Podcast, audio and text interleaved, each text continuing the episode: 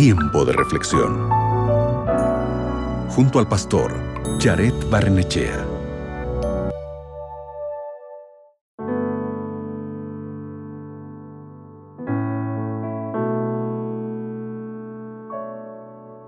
El mundo tiene mucha experiencia con las relaciones no saludables.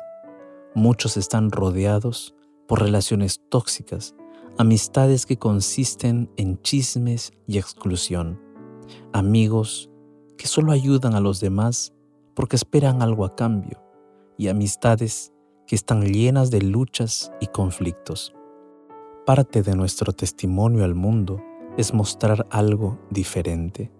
Cuando nuestras amistades se definen por el amor de Dios basado en su palabra, es cuando encontramos verdaderas relaciones de amistad que durarán para siempre. En la Biblia vemos el mayor ejemplo de amor.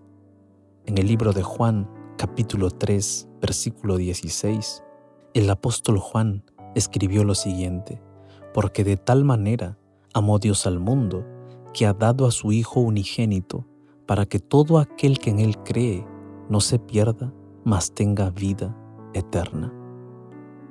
El Padre envió al Hijo al mundo para mostrar el verdadero amor y nos envía con una misión similar. Cuando cultivamos relaciones definidas por la honestidad, la gracia y el servicio, podemos atraer la atención de personas hambrientas de este tipo de conexión.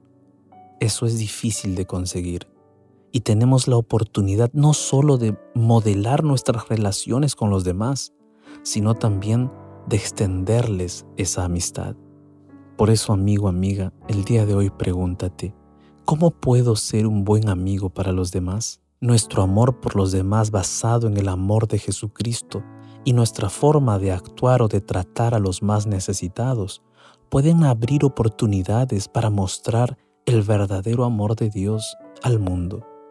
¿Qué te parece si oramos para que guiados por Dios nosotros podamos ser buenos amigos Allí donde estás, cierra tus ojos, ora conmigo. Padre Santo, ayúdanos a estar siempre cerca de ti en comunión contigo, para que de esa manera nosotros podamos recibir tu amor y así extender ese amor hacia los demás. Solo así nosotros seremos buenos amigos y solo así también construiremos buenas amistades con otras personas.